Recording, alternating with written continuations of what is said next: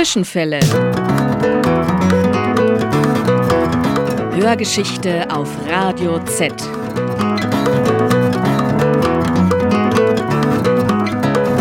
War da was? Ja, gegenläufige Erinnerungen. Die Radikalen der alten Frauen. Der Aufstand gegen die WAA. Die renitenten Nonnen des Mittelalters. Zwischenfälle. Hörgeschichte auf Radio Z. Die beunruhigende Aktualität der Vergangenheit.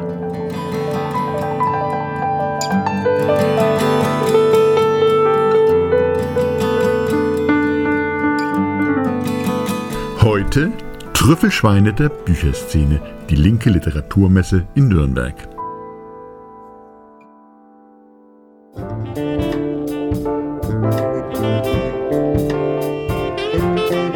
Ansonsten kostet nämlich die Literaturmesse ja gar nichts, außer sie kaufen sich natürlich Bücher. Ähm, und damit die Litmesse auch wieder stattfinden kann, ähm, gehen wir einmal rum, sammeln ein bisschen Geld. Wir haben nämlich keine Parteien. Auch wenn die Kurve nach unten geht. 30 Millionen Bücher werden in Deutschland immer noch jährlich gekauft. 82.000 Buchtitel gaben deutsche Verlage 2017 heraus. Unter ihnen gibt es auch 100 Klein- und Kleinstverlage, darunter wiederum zahlreiche mit ausdrücklich linken Profil. Der wichtigste Termin des Verlagswesens im Jahreskalender ist eigentlich die Frankfurter Buchmesse. Doch die kleinen linken Verlage gehen hier schlicht unter.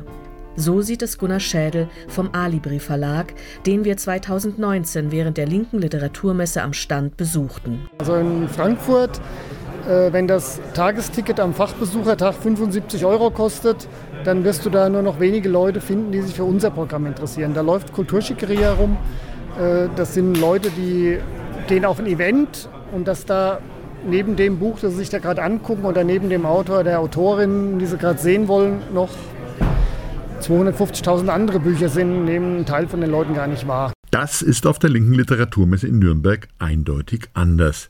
2018 im Vorjahr gab es noch Befürchtungen, man könnte Besucherinnen verlieren, weil die Messe aus den alten Gemäuern des zentral gelegenen städtischen Kulturzentrums K4 am Bahnhof, dem ehemaligen KOM, ins weiter abgelegene Gelände der Kulturwerkstatt auf AEG umziehen musste. Das einstige zum Veranstaltungsort umgestaltete Industriegelände bietet den Dutzenden Ständen der Verlage reichlich Platz, hat U-Bahn-Anschluss, verfügt über ein Café und hat gut ausgestattete Veranstaltungsräume, die für Lesungen genutzt werden können. Wenn ich jetzt so reinkomme, finde ich es eigentlich schön. Es ist hell, ne? Es ist hell, aber es ist natürlich auch sehr modern und sehr sauber und sehr geleckt. Also es war anders noch, als es im Com war, ne? die linke Literaturmesse. Aber es war äh, halt dunkel, fand ich dort. Ne? Und viel verwinkelter. Also hier läuft man sich viel häufiger über den Weg und trifft sich auch zentral. Von daher ist es auch wieder positiv. Und ich glaube auch die Verlegerinnen und Verleger finden es nicht schlecht, weil mehr Platz ist. Ja, die, die fragen wir dann einfach. Am Stand des Papirossa Verlags hat Tammo Wetzel alle Hände voll zu tun. Hier auf der Messe, das ist für uns immer so einer der Höhepunkte im Jahr, weil es sind so viele Interessierte hier und äh, entsprechend wir kommen gern. Ja. Ihr seid ja auch wirklich sehr breit aufgestellt. Das heißt, das, was ihr anbietet, das findet hier auch ein Publikum. Das findet hier durchaus ein Publikum. Also immer verschiedene Bereiche, Politik, Geschichte, Ökonomie, äh, den Bereich Feminismus auch. Ich glaube, was uns auszeichnet, ist, dass wir einfach ein linkes Programm, klar erkennbares linkes Programm haben und das passt zu dieser Messe, die ja auch linke Literaturmesse heißt, perfekt.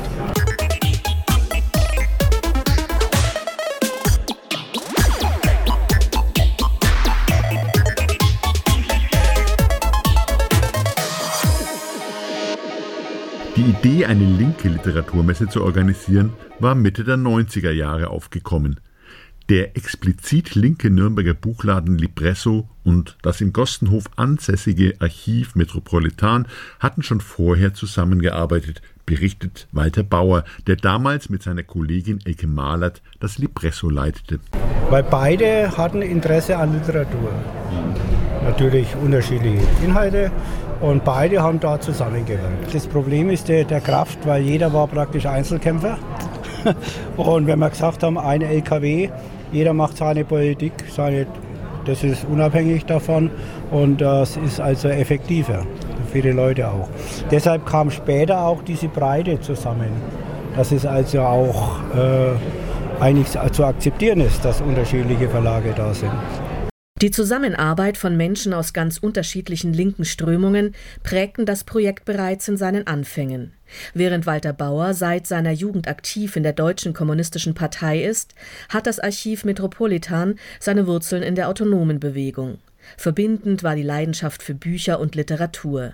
Robert Tesno vom Metropolitan berichtet man hat festgestellt, es gibt immer weniger linke Buchläden. Es wird teilweise immer schwieriger für linke Verlage, das Zeug unter die Leute zu bringen, weil die großen eine standardisierte Auswahl hat, die nach Verkaufszahlen geht. Da fliegen halt kleine Verlage einfach raus. Also sie werden noch nicht einmal alle zensiert, weil sie links sind, das gibt es auch, aber sie werden fliegen da einfach raus, weil die Verkaufszahlen nicht so hoch sind dass es sich für große Buchkonzerne, die halt in der Innenstadt dann ihre Buchhäuser hatten und so halt rentiert. Nicht, dass es Kleinverlage in den vorhergehenden Jahrzehnten einfach gehabt hätten, aber nach der Wende kamen viele linke Projekte in die Krise und fürchteten den Niedergang. Und so sahen Lipresso und Metropolitan eigentlich die Notwendigkeit, in der, der Krisensituation sich au also aufzumachen für andere Verlage. Das hätte vielleicht vorher gar nicht möglich sein können durch die Zuspitzungen. Aber da war es natürlich eine Notsituation. Jeder hat versucht, über Wasser zu halten. Und deshalb ist dann wahrscheinlich also auch die Bereitschaft gewachsen, zusammenzurücken. Deswegen haben wir gesagt, naja, wie können wir das gewährleisten, dass man die Bürger zu den Menschen bringt und umgekehrt, die Menschen zu den Verlagen. Die Verlage selber haben überlegt, das Internet würden manches vielleicht wieder richten für uns zum besseren wir sind halt auf die Idee gekommen, ja, wir könnten eigentlich eine Buchmesse eigene veranstalten. Also weil in Frankfurt können viele nicht ausstellen zu der Zeit, also konnten sie nicht, weil man sich das nicht leisten kann. Und äh, dann sind wir auf die Idee gekommen, das könnten wir eigentlich mal machen.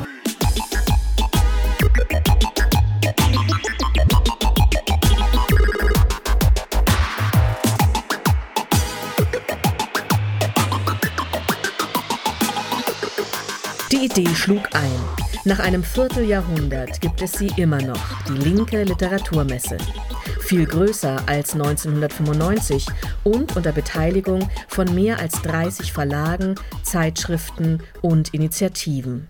Die Messe ist auch ein guter Ort für Diskussionen. Jedes Jahr gibt es einen Themenschwerpunkt und eine Eröffnungsdiskussion, die stets auf hohes Interesse stößt und den Saal füllt.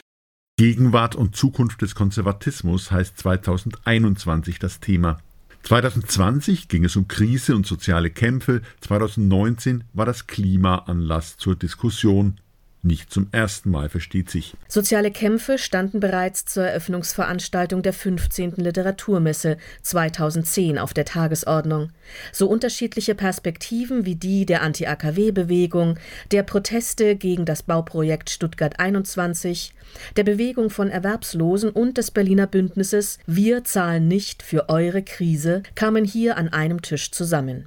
Es gibt einen Grundkonsens, dass man mit Aktionen bürgerlichen Ungehorsams den Rahmen des Gegebenen versucht, Schritt für Schritt zu überschreiten und da entsprechenden Widerstand aufzubauen. Es geht nicht um Sieg oder Niederlage. Es geht bei gesellschaftlichen Auseinandersetzungen um einen dynamischen Prozess zwischen Herrschaftsmechanismen und dem, was unten passiert. Es geht nicht darum, ein Bauwerk zu verhindern. Es geht um Lernprozesse. Man kann natürlich auch nur dann Druck entfalten, wenn die antikapitalistische Linke stark ist.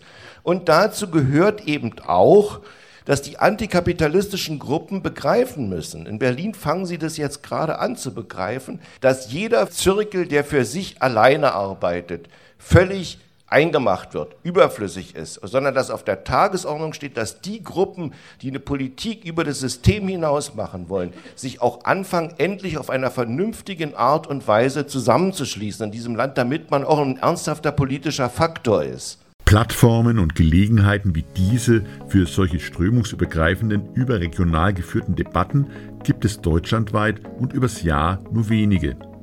Dabei sind sie immens wichtig für starke, gut vernetzte soziale Bewegungen. Damit ein solcher Austausch möglich ist, braucht es eine gute Diskussionskultur. Die ist nicht selbstverständlich, doch wird sie der linken Literaturmesse von den beteiligten Verlagen bescheinigt. Mit ihren Veröffentlichungen sind es diese aber auch selbst, die dafür sorgen, dass die Linke in Bewegung bleibt.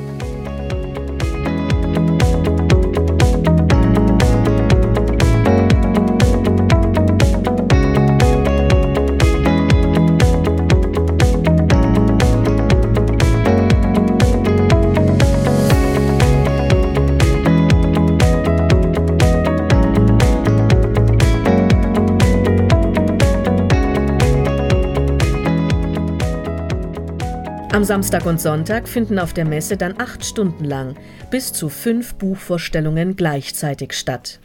Um 19 Uhr im kleinen Saal André Sebastiani, Anthroposophie, eine kurze Kritik, erschienen im Alibi Verlag. Um 19 Uhr im Ideenreich Sebastian Friedrich, die AfD, Analysen, Hintergründe, Kontroversen, erschienen im Bernd und Bücher Verlag. Wie man hört, die Bandbreite der Themensetzung ist groß. Nicht selten erfährt man auch von Ereignissen und Verhältnissen, die ohne die kleinen linken Verlage wohl noch stärker unbeachtet blieben. Wer hätte denn gedacht, dass es ein Buch über Piraten gibt, nicht solchen aus der Zeit, in der der Spielfilm Der rote Korsar spielt, sondern welchen aus der heutigen Zeit.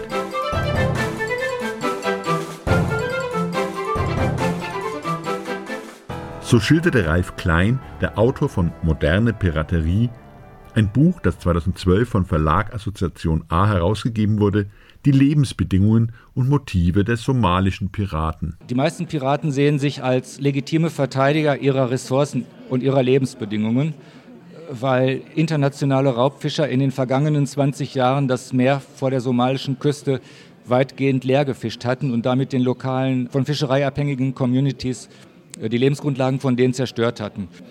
Diese Sozialverbände sind genossenschaftlich organisiert, was unter anderem bedeutet, dass jeder einen Teil seines individuellen Einkommens in einen gemeinsamen Topf tun muss. Das gilt auch für die Piraten. Sie kommen aus diesen Strukturen und sie müssen einen Teil ihres piratisierten Einkommens dann auch in diese Struktur zurückgeben. Also sie sehen sich als so eine Art Verteidiger von Lebensgrundlagen und als äh, Männer, sind fast alles Männer, die die kollektive Lebenssituation verbessern helfen.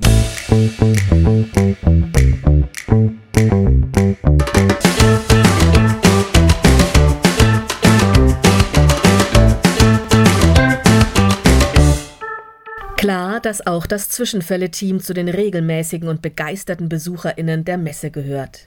Denn natürlich haben historische Themen einen festen Platz bei den Buchlesungen.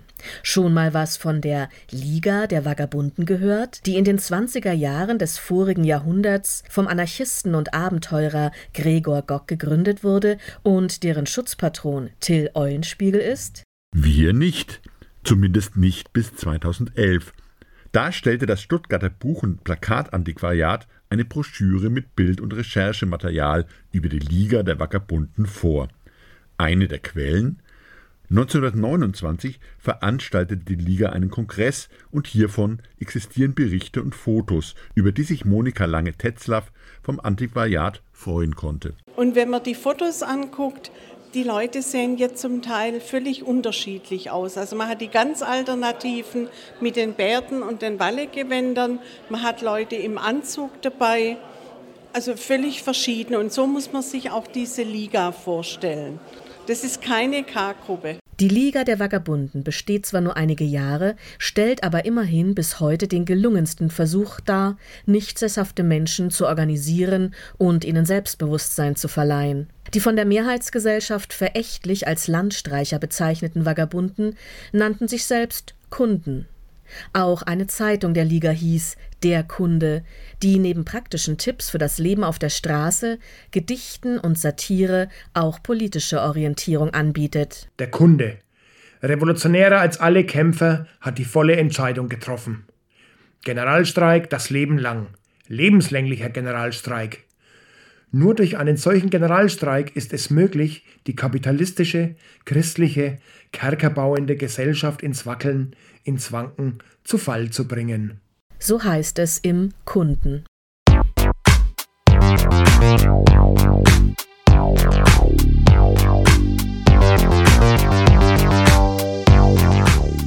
Alibri, Schmetterling, Mandelbaum, Unras, Neuer ISP-Verlag, Unsere Zeit, Buchmacherei, ISW, VSA, Junge Welt, Paul Rubenstein, Argumentverlag und viele mehr. 30 Verlage und Zeitungen sind es inzwischen insgesamt, die die Messe organisieren.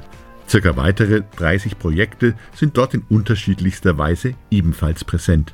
Alle sind sie von Menschen getragen, die für eine politische Sache eintreten oder die eben die Leidenschaft für Literatur antreibt. Denn das große Geld ist in den linken Projekten nicht zu verdienen. Natürlich ist auch die linke Literaturmesse kein Goldesel, wie wir von Gunnar Schädel von Alive, einer Assoziation linker Verlage, erfahren. 37, 53, 53, 80 zusammen. Also man sieht, hier wird was verkauft dann, ne? Ja. Also lohnt sich das wirklich finanziell, dann nach Nürnberg zu fahren? Das kommt sehr darauf an, wie du es rechnest. Also in Nürnberg verkaufst du schon, aber wenn du jetzt rechnest, zwei Leute stehen hier das ganze Wochenende und dann hast du so Illusionen wie Wochenendzuschlag und so, äh, dann wird sich natürlich nicht mehr rechnen.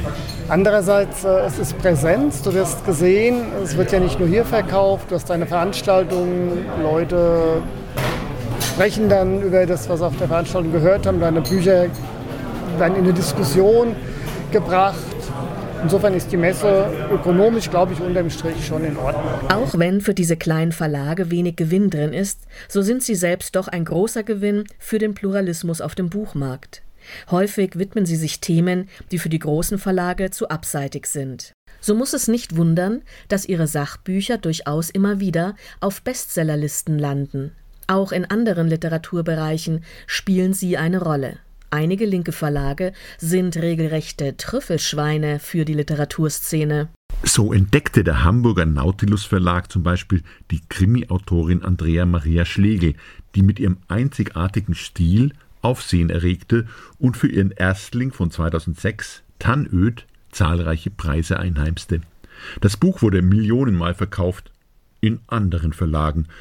Denn ist die Autorin oder der Autor einmal bekannt, kann der Kleinverlag die Auflagen in der Regel nicht mehr stemmen.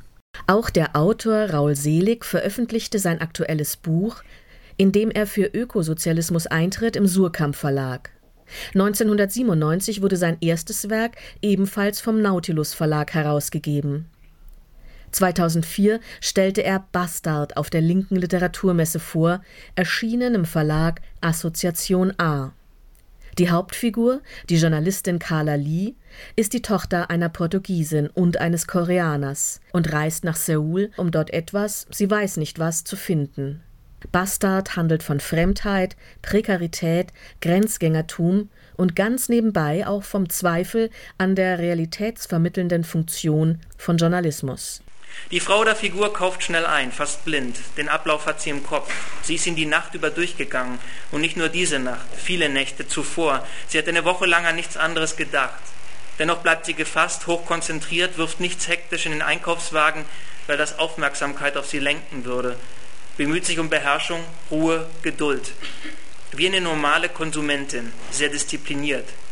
Nur manchmal zwischendrin neben den Regalen vor der Schlange stockt sie, als würde ihr auffallen, dass sie längst nicht mehr anwesend ist, längst nicht mehr sie selbst. Dann sieht sie eine fremde Gestalt wie durch eine Kamera, die sich durch ein Labyrinth tastet und mechanische Bewegungen ausführt, heben, schwenken, ausklinken. Wie eine Figur in einem Computerspiel oder eine Maske oder Maschine mit menschlichem Antlitz. Manchmal, das ist immer, aber stets nur ein Teil. An der Kasse, kurz vor dem Ausgang, legt sie die Waren auf das Band, kramt den Geldbeutel hervor, zahlt, um dann, der Blick fahrig mit dem Einkauf, viele Tüten auf die Straße zu treten, frische Luft, Smog und Richtung Satellitenstadt zurückzukehren.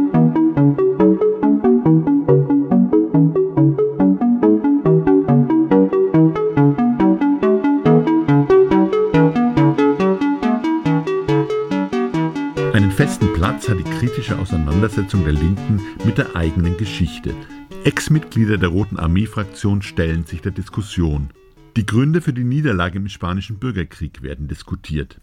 Es geht um Antisemitismus in der Linken, die Kämpfe der Autonomen in den 80ern oder die 68er-Bewegung. Nicht immer geht das so humorig zu wie bei Uli Enzensberger, einem Mitbegründer der legendären Kommune 1, der 2003 sein Buch Die Jahre der Kommune 1 vorstellte und hier allerhand Verzerrendes, Vorurteile und Jahrzehnte überdauernde Fehlinformationen über die Kommunarden Revue passieren ließ. Wir sind das Schlangenei, aus dem die RAF gekrochen ist. Wir waren gar keine Studenten. Wir sind die Erfinder der Spaßgesellschaft. Wir waren die Ersten, die auf den irren Gedanken kamen, ein Kaufhaus in Brand zu stecken. Wir haben unsere Schwänze in Pudding getunkt und in psychedelische Mösen geschoben. Gruppen 6. Antisemiten. Unser Vorbild war Mao. Alles Lüge. Da waren gar keine Frauen dabei. Die hatten Orgasmusprobleme. Wir haben einen Hund auf dem Kudamm verbrannt. Das Problem war der Abwasch. Spaßguerilla. Kein Buch angefasst. Bei jeder Anklageschrift haben wir uns kindlich gefreut. Da warst du noch gar nicht geboren.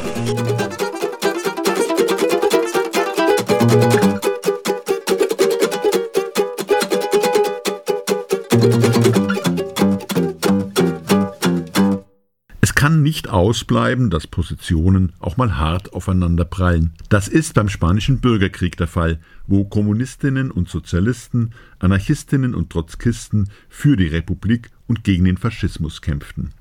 Was an gegenseitigen Schuldzuweisungen und Vorwürfen der Fraktionen dran ist und was nicht, konnte bis heute noch nicht endgültig historisch geklärt werden, und obwohl das Ereignis mehr als 80 Jahre zurückliegt, erhitzten sich daran mehrfach auch bei der linken Literaturmesse die Gemüter.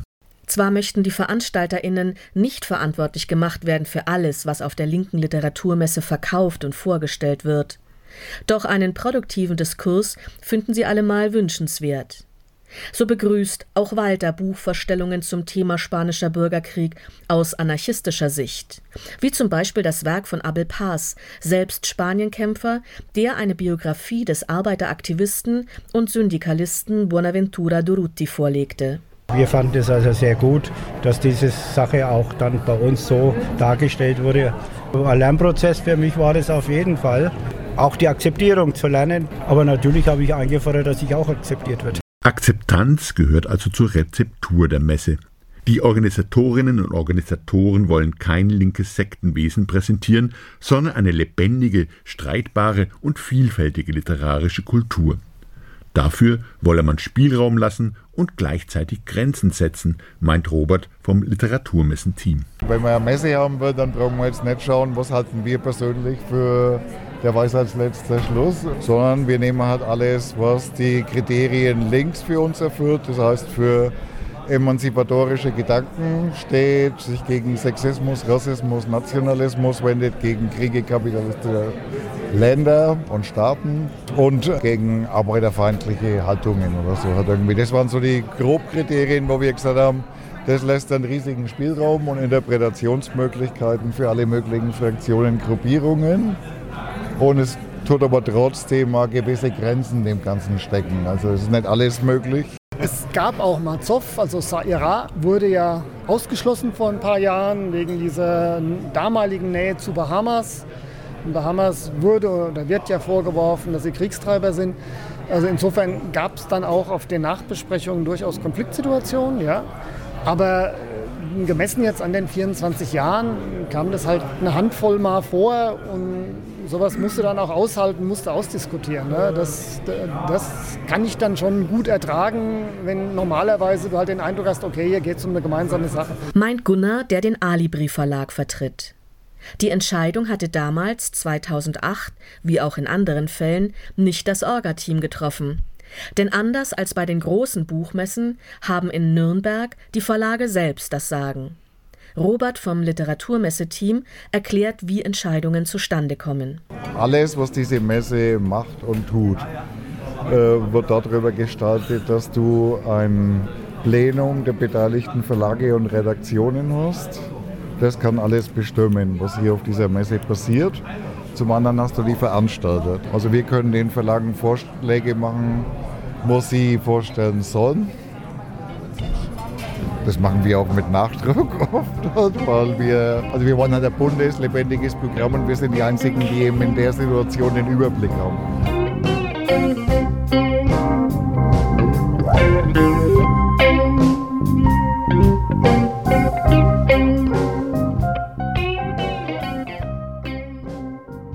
Und das kommt an. Finanzkrise, Anarchismus, Vietnamkrieg, Tierrechte, arabischer Frühling, Nazis, Alternativmedizin, viele, viele Knast, unterschiedliche Gender, Themen, die Menschen Kuba, unterschiedlichster Interessen an die Stände locken können.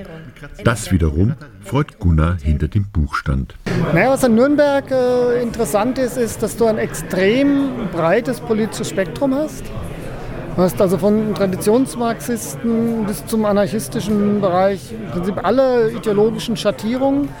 Äh, ich finde das Programm, das die Gruppe auswählt, meistens ziemlich gut, weil es extrem vielfältig ist, weil es äh, verschiedene politische Ansätze, verschiedene Themenbereiche bis rein zu Kunst oder äh, letztes Jahr war ja so Graphic Novel auch ne, oder äh, Zeichnungen. Das versuchen sie alles zu repräsentieren. Dadurch hast du ein sehr buntes Publikum hier und hast meistens auch ziemlich interessante Veranstaltungen, ohne dass so eine Diskussion in sich gegenseitig runtermachen umkippt, was es ja auch gibt. Und das fand ich hier immer ganz angenehm, dass du kontrovers diskutieren konntest, äh, aber in der Atmosphäre, wo du noch den Eindruck gehabt hast, okay, äh, es geht wirklich darum, das bessere Argument zu finden. Seit 20 Jahren ist Tammo Wetzel vom Papyrossa Verlag dabei. Er kann Gunnars Urteil gut nachvollziehen. Hohes Publikumsinteresse war für ihn sogar Grund, den Stand zu vergrößern. Ein Plus für den neuen Standort der Messe auf AEG, wo Raum für die Expansion auch von Inhalten ist. Es ist so, dass auch wir tatsächlich in den letzten Jahren etwas größer geworden sind. Vorher hatten wir einen etwas kleineren Stand. Mittlerweile haben wir einfach gemerkt, es hat auch sehr viel Sinn, äh, die ganze Programmbreite zu zeigen, weil vielseitig interessierte Leute hier sind. Es ist ja auch schon an dem Strauß der Veranstaltungen zu, zu erkennen, dass eben verschiedenste Themen, Belletristik, Sachbuch, Theorie, alles hier eine Rolle spielt und dann bringen wir auch das ganze Programm mit. Und so ist unser Stand über die Jahre größer geworden in den vergangenen 24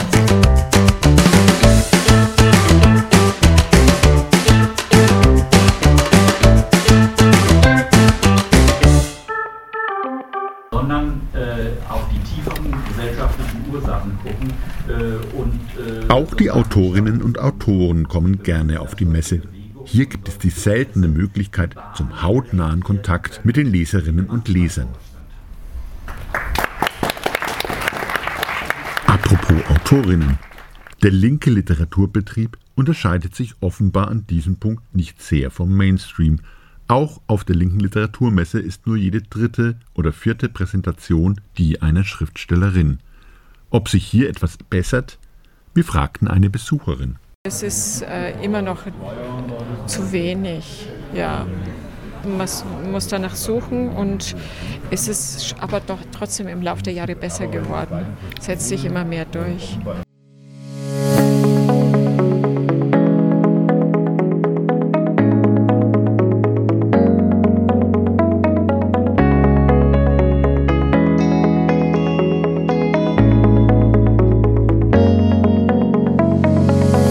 Circa 1500 Menschen besuchten 2019 die linke Literaturmesse. Ausgerechnet die 25. Messe konnte 2020 wegen Corona nicht stattfinden wie geplant. Doch immerhin, per Stream konnte man zwei Podiumsdiskussionen verfolgen. Und 2021 ist sie wieder da. Ein Wochenende mit 50 Buchvorstellungen, Lesungen und Veranstaltungen, mit Dutzenden Ständen und 30 Verlagen und Projekten und sicherlich spannenden Neuerscheinungen. Was aber ist das Schönste an der linken Literaturmesse? Naja, wenn ich ehrlich bin, dass man so viele Menschen trifft, ja. Das Gemeinsame hier. Das ist wirklich äh, einfach toll, so in Büchern zu wühlen, wo man das Gefühl hat, ja genau, das sind meine Themen. Was ist denn für dich das Schönste an der linken Literaturmesse? Ich weiß nicht, ob das eine Antwort ist, die unbedingt aufgenommen werden sollte. Ich verfalle immer in den Konsumrausch. Also das ist so die äh, Gelegenheit, wo ich konsumiere. Also okay. Ja. Das ist das linke Weihnachten.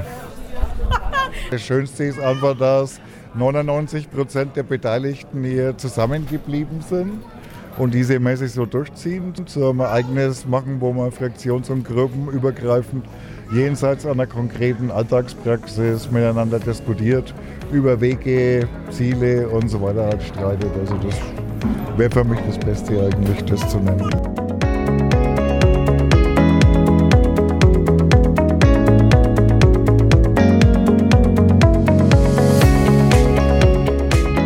Vielen Dank an Walter und Robert vom Literaturmesse-Team, an Tammo und Gunnar von den Alive Verlagen, an Robert Wening fürs Einsprechen und allen anderen Beteiligten.